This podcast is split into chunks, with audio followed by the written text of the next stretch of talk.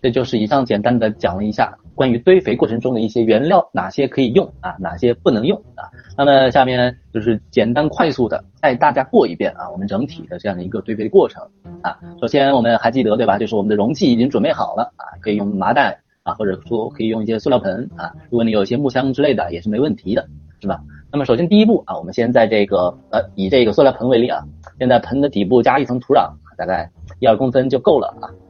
然后之后的话，上面加一层这个腐殖土啊，然后这个这个过程的话，你可以在室外进行啊，因为有一些土啊之类的，怕那个就是把家里弄得比较脏嘛，是吧？这个步骤的话，可以加一些腐殖土啊，当然还记得吧，就是这个腐殖土啊，你可以使用一些蚯蚓腐殖土啊，那也是更加推荐的，是吧？就带有蚯蚓的这种腐殖土啊。下边一个步骤的话是呃，就是往上面放一层切碎的厨余啊，之前我们厨余已经准备好了啊，就比较推荐的话就是蔬菜。和水果的残余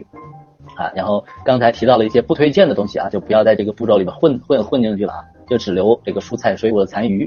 啊。那么这个第三层啊，第一层是原土，第二层是腐殖土啊，第三层就是我们这个呃这个蔬菜水果啊这种厨余啊。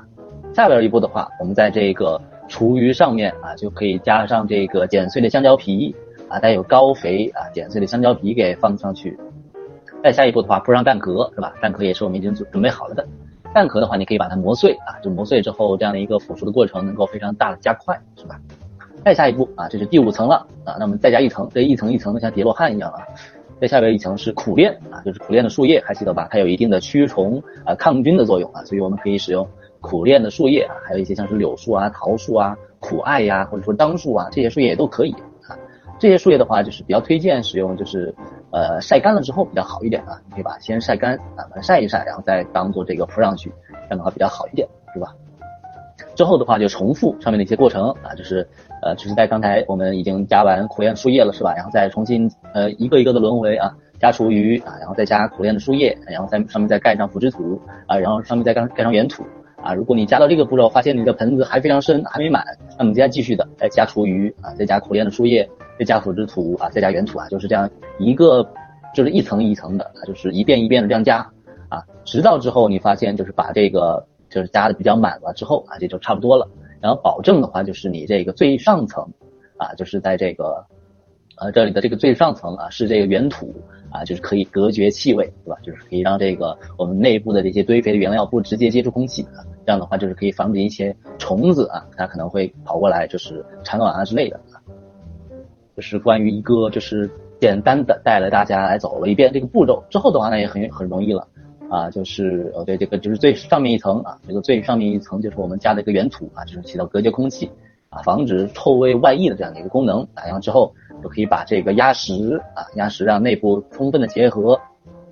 然后的话就是可以。在下边垫一个盆子啊，垫一个盘子之类的，为什么呢？因为我们这个上面的容器它是特意下边打了一些孔的嘛，啊，下边打了一些孔，方便漏水排水，空气进入。那么接下来我们因为是需要浇水了啊，因为我们需要浇水了，所以我们下边垫一个盆子啊，防止里边的这些呃这个水啊这些水漏的到处都是啊。另外的话，这个下边这个盘子还起到了一个接水的作用啊，就是其实我们上面浇了水，下边漏出来一点之后啊，这个水里边还是有非常多的一些。要做一些有益的微生物啊，有一些养分之类的啊，这个水的话，你可以重新再往里面倒的，呃，这这都是没问题的啊。然后之后的话，大概呃，这个大概是在两天啊，两天的时候，你可以把这个底下的这样的一些水倒上去啊。之后的话，你就保证这个土壤啊处于一个湿润环境下，呃，你可以放在阳台里边，也可以放在直射的阳光里边。一般的话，就是有研究发现，一般就是在阳光直射的环境下。这个里边的这些原料啊，这些堆肥的原料，它腐熟的速度更快了啊，所以的话，你可以完完全可以就是把这些你准备好的，